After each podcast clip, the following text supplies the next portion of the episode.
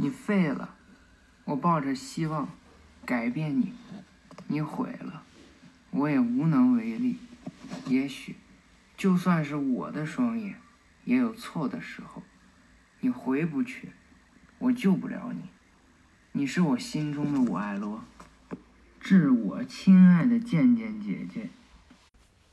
《博人传》《火影忍者新时代》第第第第四节开书，老规矩啊，先放歌。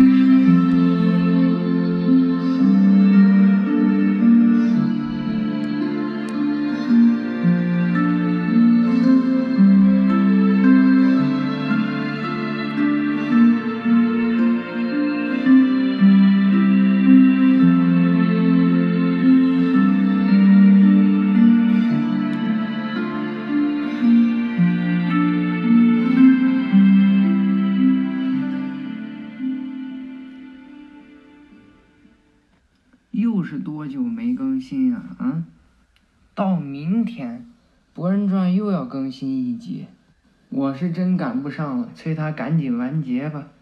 开书之前说的那段话呀，你们可能不太理解。送给我一个挚友，他呢干了一件事儿，哎，具体什么事儿就不说了啊。总之呢，开一个网站，估计能攒许多点击量。这个人呀，只能用一个字儿形容：傻，要么蠢。行了，在这儿呢，就再不数落他了。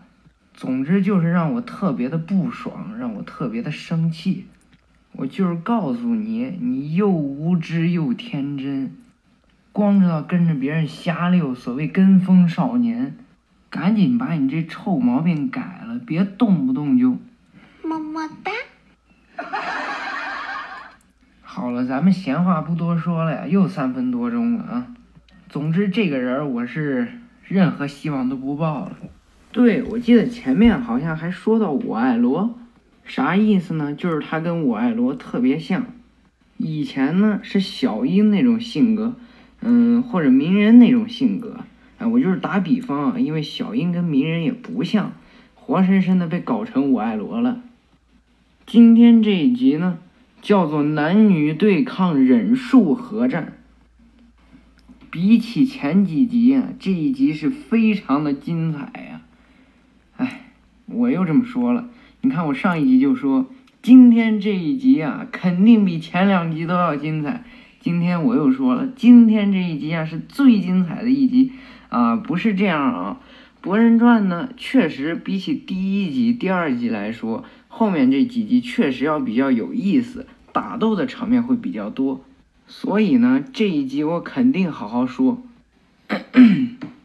这故事呢，哎，还是在忍者学校。忍者学校里面呢，有一片空地，这片空地呢，博人他们班，哎，学生们都在这儿，还有两个老师站在这儿。突然，一张大手拍在地上，大喊一声：“通灵术，可就要三到几次。”这招啊，就是通灵术。通灵术，我记得前面几集什么时候好像说过啊，已经解释过了，这儿就不再提了。围着手呢，就出来一些印。这些印呢，砰一声，一一一阵一阵烟雾过后，显出了一只大蛤蟆，一个忍者站在上面，这是谁呀？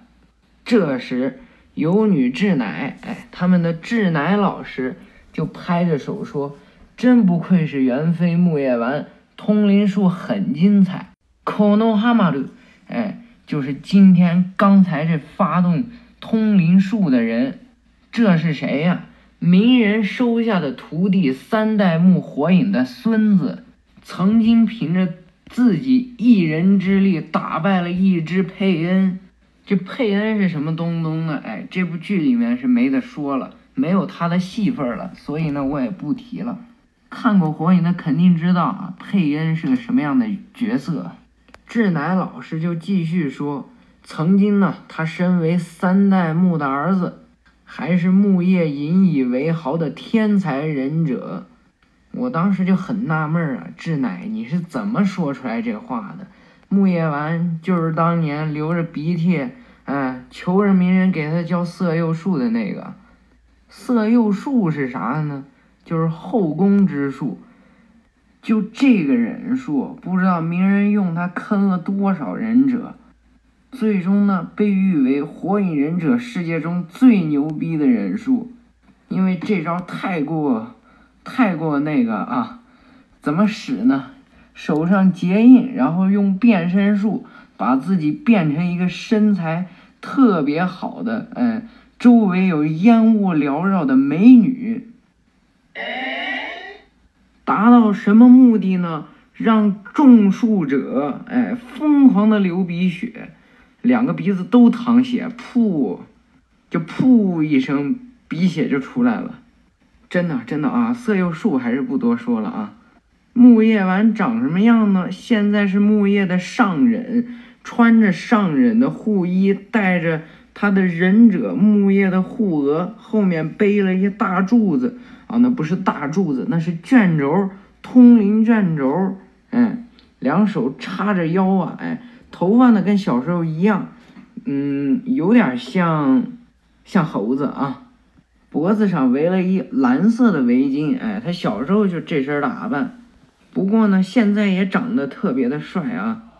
这只蛤蟆呢是紫色的，一一只紫色的蛤蟆。这蛤蟆呢肚皮是白的，叫什么名字呢？叫做蛤蟆悟郎。哎，蛤蟆悟郎呢，这会儿就说了。只要是为了木叶丸，嗯，我一定会及时赶到。嗯，木叶丸呢就把通灵术收回去了。多谢你了，蛤蟆五郎。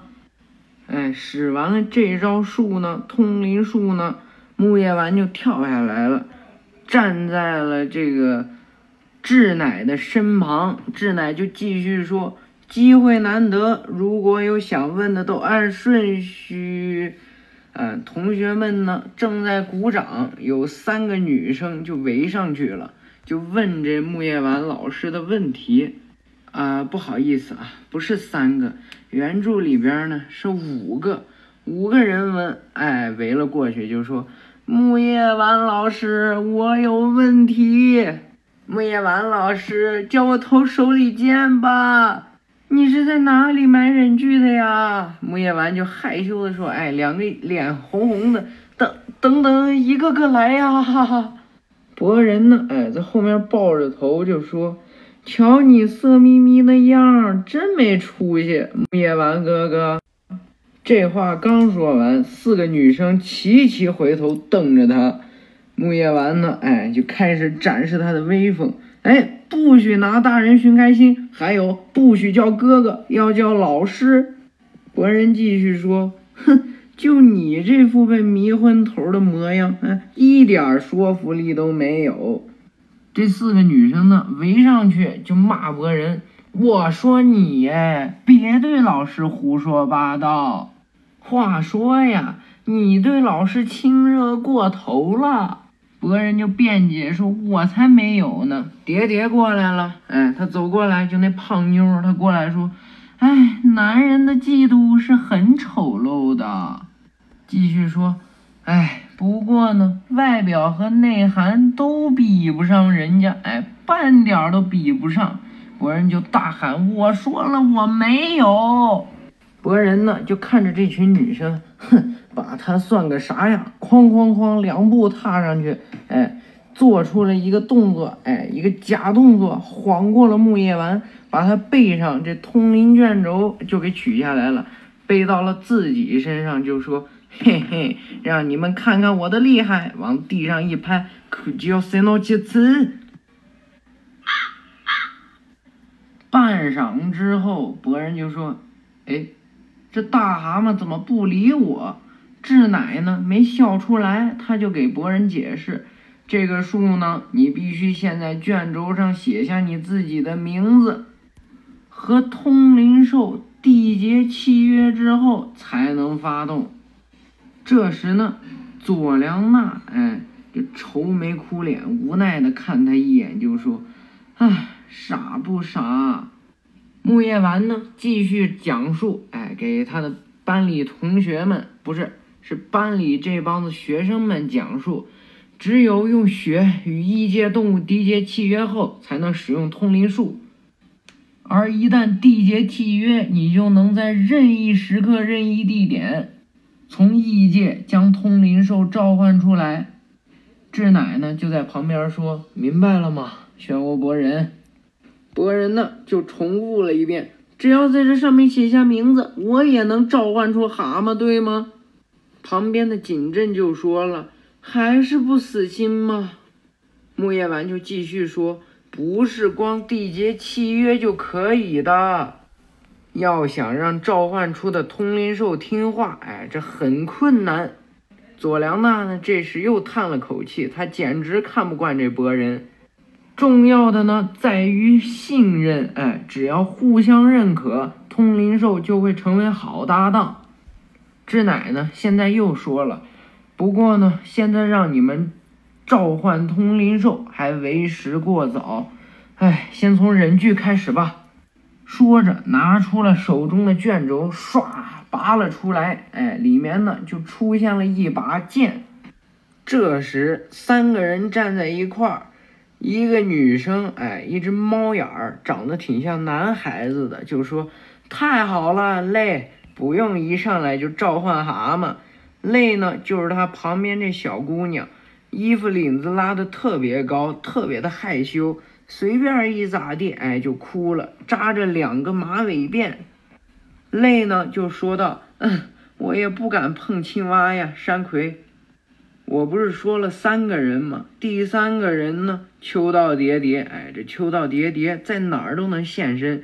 他就说：“嗯，通灵兽滑腻腻的，好恶心哦。”木叶丸呢，继续说：“可不光只能召唤蛤蟆哟，三代能召唤猴子，六代召唤的是狗。”这时呢，鹿丸说话了：“也是哦，我妈能召唤黄鼠狼呢。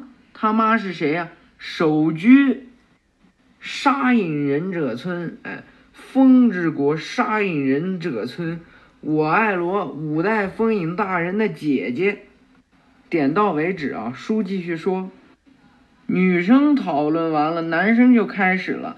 哎，我喜欢蝎子，哎，我觉得蛇厉害呀，哎。嗯，要是外表凶狠，长得又恶心，哎，蜘蛛怎么样啊？不行，你们那些太弱了，猩猩才给力呢。蝶蝶呢又说话了，哎，这个年纪的男生最幼稚了。博人就说了，哎，现今社会啊，追求的是灵活应变，你把那些弱的召唤来有用吗？景镇呢继续冒狠话。和“灵活”二字最无缘的胖子还敢说这种话？蝶蝶呢，指着景镇说：“我是轻盈的胖子，动作灵活着呢。你说这不纯粹找茬吗？”同学们，该练习忍术了。又没有人理智乃。哎哎，咱们下一次一起用通灵术，哎，召唤个大家伙吧。佐良娜发话了。几个笨蛋，能不能不做蠢事？你们这些人一干蠢事，连我们都要受人白眼儿。博人就说：“我们没有做蠢事，做了，每次都闹得鸡犬不宁。”其他班都在说：“哎，今年的忍术班里全是问题儿童。”你知道吗？景镇就问鹿丸：“啊，露台，露台就说，当然听说过一点儿。刚一入学，有人就一头扎进了火影岩，不搞出这么大事儿才怪呢。现在说说这佐良娜，佐良娜长什么样呢？头发呀披着呢，就是两边梳开了而已，没有扎住。头发也不是特别长，相当于娃娃头那种，不过比娃娃头要长一点。戴一个红色的眼镜，这红色的眼镜呢，哎，是椭圆形的。我觉得不怎么好看，但是脸型还不错。脸型啊，跟小樱一模一样，眼睛呢跟佐助一模一样。我精心对比过，小樱啊呸，佐助的眼睛跟佐良娜的眼睛一模一样，完全可以吻合，可以吻合。下面呢穿着红色的衣服，戴了一个黄色的围巾，再往下呢。是红色的裤子，哎，这个不是特别红，是那种蓝红混合之后得来的青红。因为呢，佐助是蓝色，佐助呢喜欢穿蓝色，深蓝色。小樱呢是粉色，两个合成的，哎，合成了这么一种颜色，就给了佐良娜了。这一点我知道，因为我能发现，我能把它挖掘出来，干货送给你们。话说回来啊，男生女生们吵完了之后，博人肚子就饿了，吧吧吧放了那么多话，肚子能不饿吗？就跟着露台几个到他最喜欢的店啊，不是最喜欢的店，去吃他最喜欢的面包，哎，叫做炒面面包。进来呢，就对着那呃，就对着那服务员喊。阿姨，我要炒面包，炒面面包啊！因为呢，这炒面面包啊，卖这个面包的日子，哎，都是特定的，它不会天天卖，它只会指定一个时间，限定卖出去。其实啊，刚才喊的那一声，不是博人一个人喊的，是博人哎跟佐良娜一起喊的，异口同声。这佐良娜能不来气吗？就跟博人吵上了。你为什么要炒面面包啊？啊，那是我爱吃的东西，你知道吗？博人呀，就对着佐良娜说：“我这人呀，每到卖炒面面包的日子，都是要吃的。”佐良娜呢？我知道你身上总散发着炒面面包的味道。博人就继续说：“那这炒面面包……哎，佐良娜接着说：我买了。”博人就说：“我不管，除了汉堡包，我最爱吃的就是这里的炒面面包。只要不吃，哎，我就没劲儿。”佐良娜就说：“哼，一个成天捣乱的人，没劲儿岂不是更好？况且呀，我听说这面包好吃，当然得尝一下喽。”博人没理他，继续问这大婶儿：“话说，为什么今天卖的这么快啊，大婶儿？”锦镇呢和鹿丸，哎，鹿啊。你看，我又说成录完了。这他爸爸这个名字叫太顺口了，把这名儿改不掉了。露台啊，露台。这露台和锦镇，锦镇买了一个三角啊，就是三明治。露台呢买了一瓶饮料。锦镇呢就接着说话了：“对呀，平时这时候还剩不少呢。”大婶就跟他们说呀。刚才呀，有个胖嘟嘟的孩子买了许多呀。他们几个一回头，到底这些面包是谁买的呀？没错，就是秋道叠叠。秋道叠叠叫佐良娜呢，佐良娜还没好吗？其实呀，这一个炒面面包是是这个秋道叠叠是叠叠专门给佐良娜留的。他呢？哎，抱了一把，一二三四五六七八九十十一，哎，嘴里还吃了半拉子，十一拉半，他全给吃掉了。博人就说：“啥嘛，全被蝶蝶买了。”露台，呃，不是露台啊，锦镇就说了：“那你分给他点不行吗？”蝶蝶呢？哎，给出合理的解释：上课这么久，如果不吃点东西，我就没办法保持自我了。这人可真费钱呀！蝶蝶就继续说，多少热量都不够维持这充满激情的活法了。这时候，佐良娜偷偷过去，哎，把这炒面面包买了。大婶就说：“好的，多谢惠顾。”博人看见了，哦，等着，你给我等着！你为什么要买啊？左良娜镇定地说：“先下手为强啊。”那我也有权利吧？一般来说，男人该让着女生才对吧？一般是普通的女生才对吧？怎么着？想打架？这时候，山葵在后面说话了，就是屁股后面带一尾巴那女孩，干什么呀？男生又要惹事儿吗？这时候呀，后面走过来一人，言部，哎，提着他这大棒子，就说：“不对，我们也正憋着火呢，打一架刚好，不如，现在就把这事儿解决了，来个干净，对不对啊，博人？”于是呢，男生站一坨，女生站一坨，哎，就给让开了场地。佐良娜和博人就站在最中间，马上就要开打。这时跳下来一人，谁呀？志乃老师。志乃老师就叫住了他俩：“你们两个不要打架，学校的规则不知道吗？打架是要严惩的。但是呢，不愿认输的心情。”能够促使你们自己成长，哎，这才是忍者。所以说呢，放学之后我来准备战斗场地。哼，拿出你们灼热的热情，一决高下吧！不知不觉呢，放学铃就响了。男生女生呢，哎，就到了这学校外面。学校门口呢，出去不是大门啊，是大门。出去之后不能直走。出去是一堵墙，得左右分开行走。你家在哪边，你就左右走。所以呢，男生就站在了最左边，左边一百米；女生呢，站在了最右边，右边一百米。规则是什么呢？男生女生配合，谁先拿到，哎，他插在学校顶端的旗，谁就算赢，谁就必须乖乖听对方的话。那么闲话不说了。比赛开始吧！于是呢，男生女生先是疯狂的往学校里边冲啊！这岩部呢，使出一招土遁土流臂，头通头 U H K，这一招呢，哎，就形成了一大堵墙，然后把女生们要走的路挡住了，正好开开了这大门的路，同学们就疯狂的往里走呀。这时候，哎，学校大门口塌了，轰隆一声，全是烟。呛得博人几个咳嗽呀，这是怎么回事啊？老师就从火影岩上跳下来，哎，他站在火影岩上看学校呢，看得清楚吗？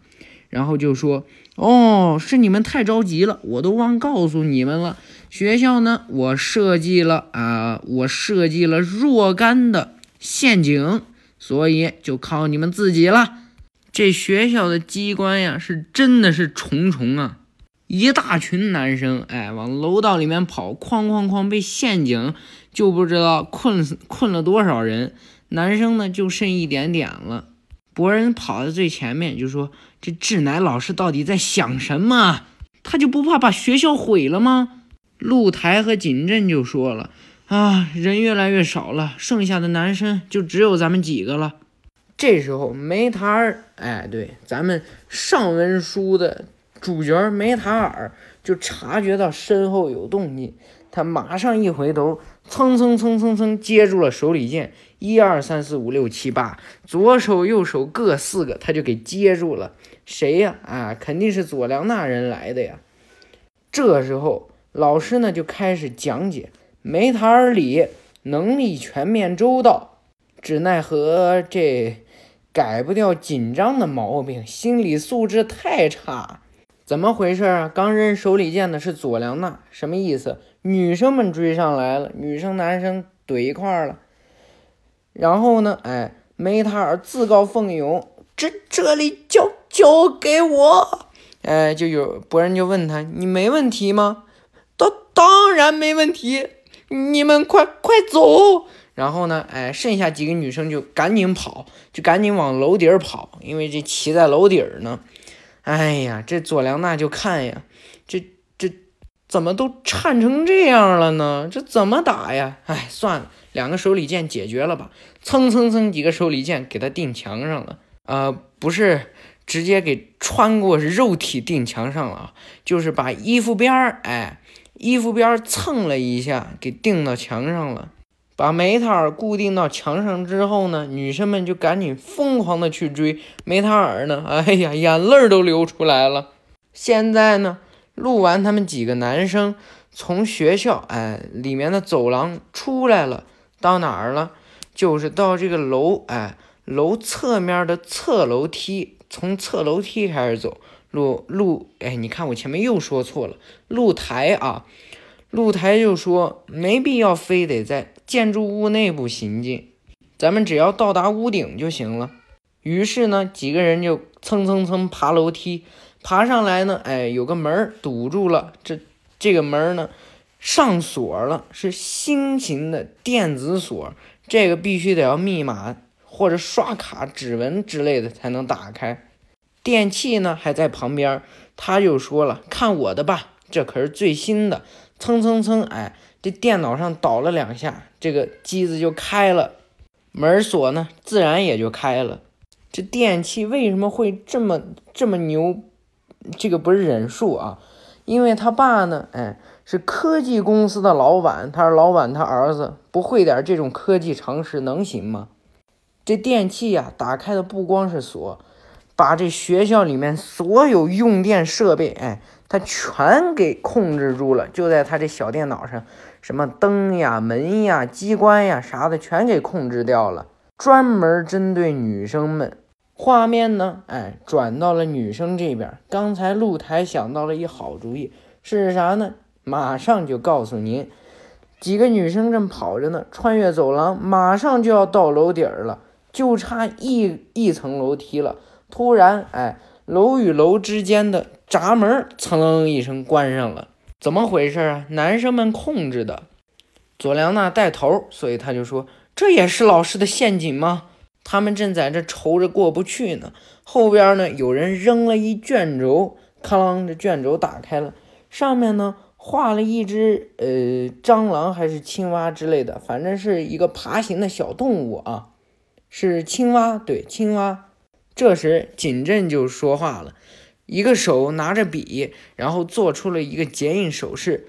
宁波就有一个人法超兽尾化，这招是什么呀？哎，咱们以前也说过，就是让这卷轴里面的画呀，哎，活过来，就让它能动，能听从施术者的指挥。之后呢，这青蛙就真活了，变特大。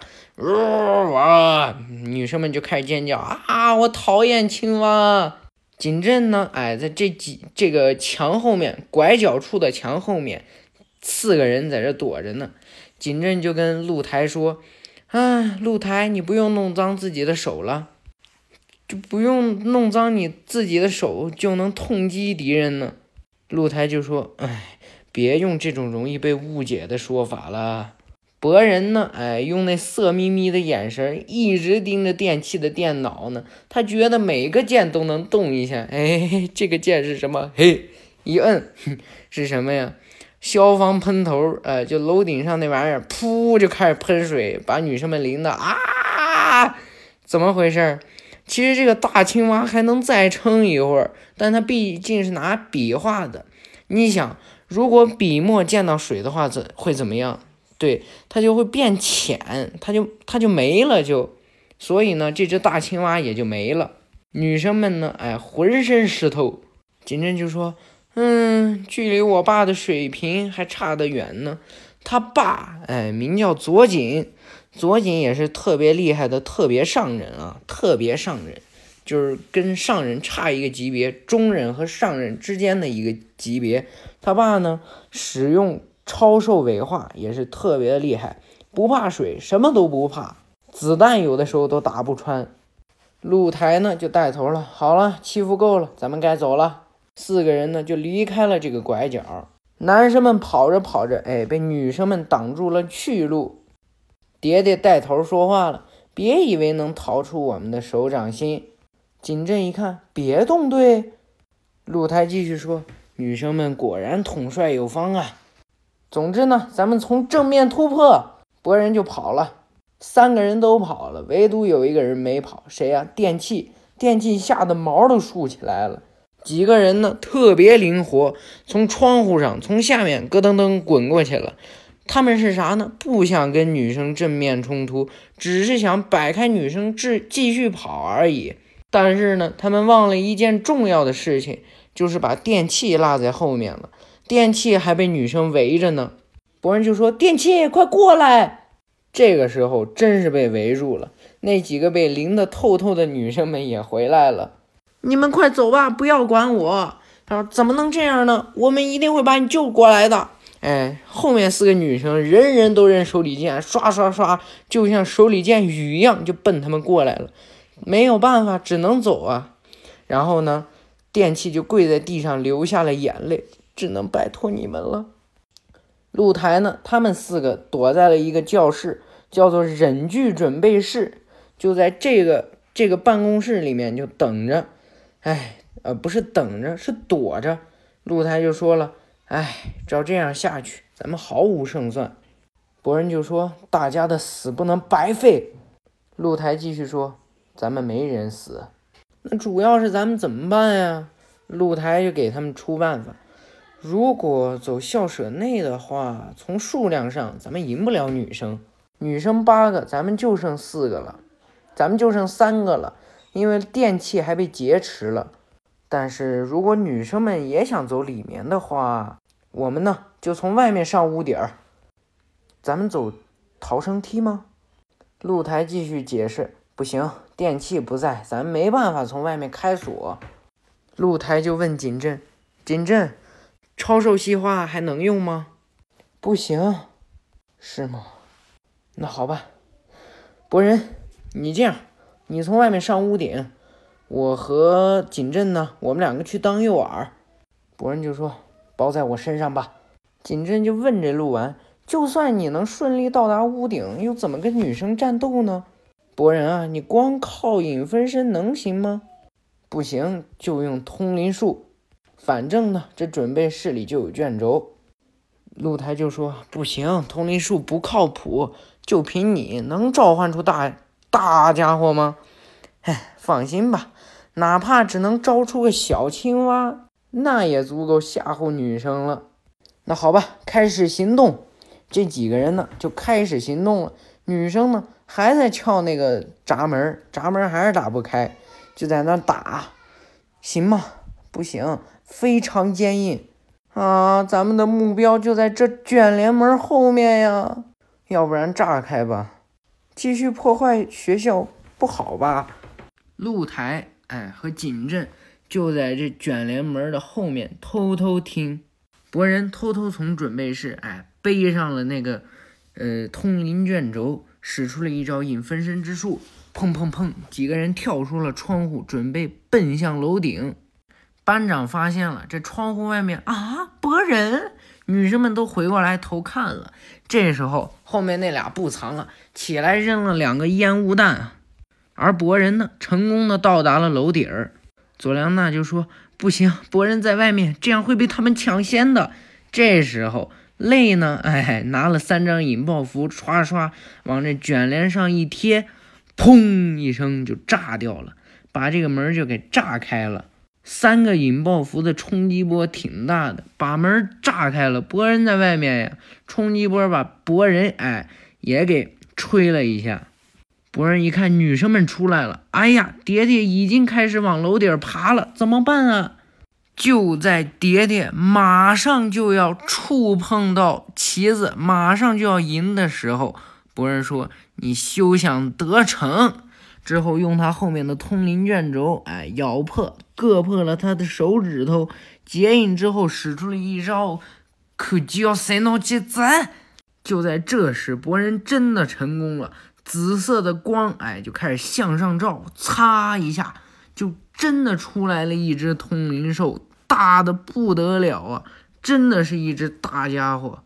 咱们上文书说到的那个，在哎，在那个夜雾黑雾里面，哎，睁着红眼睛的那只怪兽就要出来了。就在这时，从这极光里面伸出来一条像蛇一样的东西。哐！就插到了楼顶上，把蝶蝶给震下来了。博人一看不好，爹爹危险，然后就开始往房檐跑，因为这爹爹在楼顶呢，这么大的冲击波他会掉下去的。博人呢就跑到这房顶的边缘，抓住了爹爹。博人呢，哎，自己也掉下去了。博人抓住了爹爹，但是。露台跟锦镇两个人抓住了博人，哎，这几个人就互相拉了上来呀。博人就抬头看，锦镇就说了：“博人，这蛇确实厉害，但是过头了。”博人就说：“不是，我没想这样，我就是想搞个小青蛙吓吓他们，没想造这么大动静。”那只，哎，那只特别庞大的东西睁着血红的眼睛，就控制着这条蛇。想要把这个博人他们几个给吞下肚去，唰就过来了。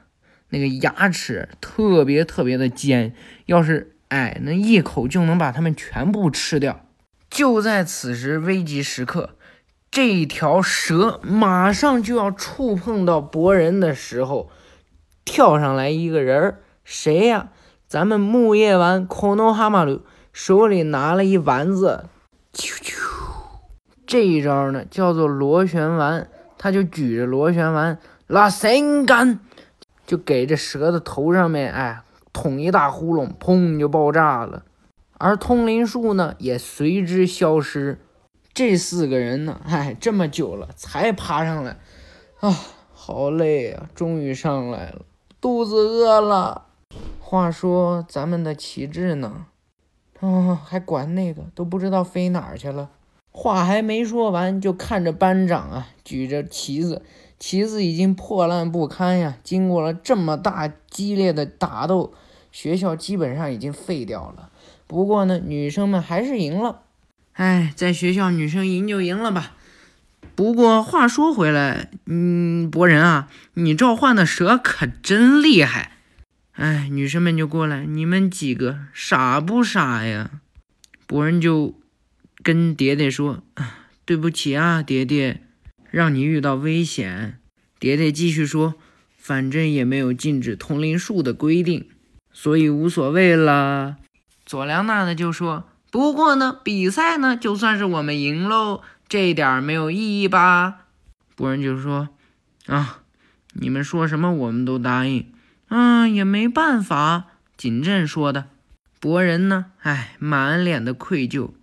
这个时候，佐良娜对着博人说了一声“阿里亚多”，谢谢。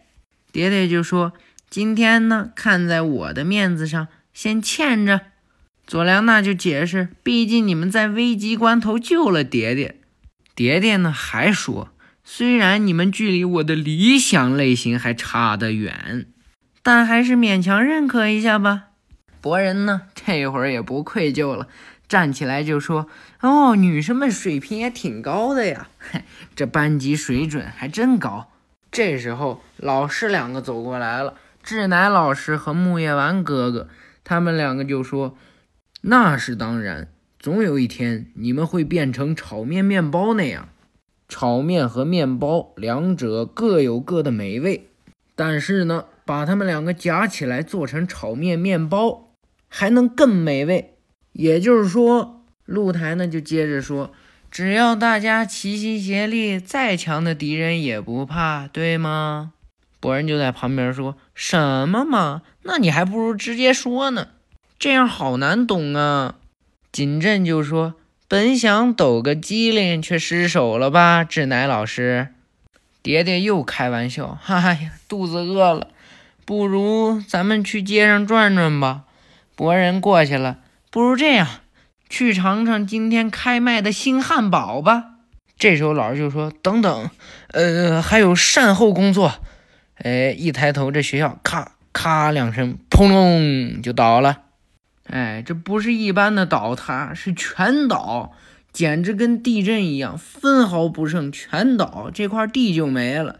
哎，木叶丸就笑了两声，哈哈，哎呀，看来要有一阵子露天上课了。木叶丸呀，继续想。不过说起来呀，刚才那个怪物，以博人那点查克拉，怎么会召唤出那种东西？博人他们班呢？为什么称之为问题儿童？看，把整个学校都毁了，其他班怎么上课呀？不过呢，他们在这里发牢骚，还有一个人盯着他们看呢，是谁呀？站在他站在忍者学校的围墙之上，隐隐约约能看到蓝色的头发，蓝色的衣服。哎，这个衣服，嗯，很特殊，以后再说啊。穿着一黑色的裤子，脚上呢，哎，还是穿着那露四个脚趾头的鞋。不过呢，皮肤是白色的，纯白，不是脸色发苍那种，就是纯白。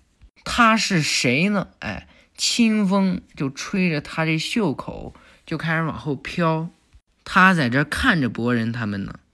这个人呀，哎，又能引起一大堆的事件。当博人当了下人之后，这个人呢，就是博人一队的。博人跟他还有佐良娜。他是谁呢？哎，咱们留一个扣子，下回再说。这个家伙呀，最终是心里就是在精神当中埋着咒印，而且又学会了仙人模式的一位下人。下一回呢，博人将会遇到这个蓝衣服的小朋友，他将会和博人成为最好的朋友、基友。像佐助跟鸣人那样关系特别好，不过佐助是后来才跟鸣人好转的。他们两个一直都是这样。下一集呢，你们将会，哎，咱们家人们呢将会对这个这个暗黑的查克拉有更进一步的了解。这个神秘人到底是谁呢？咱们下回再说。那么下一回《博人传》《火影忍者新时代》。第五集神秘转校生，这一回呢就算是说完了啊。这个书说的我确实是很累，不过没有关系啊，我一定会坚持下去的。不过呢，也请家人们多加的分享，也请听众朋友呢点个关注，点个订阅，你们是我最好的前进动力。那么，预知下回博人将会跟这位神秘转校生发生怎样的冲突呢？请听下回。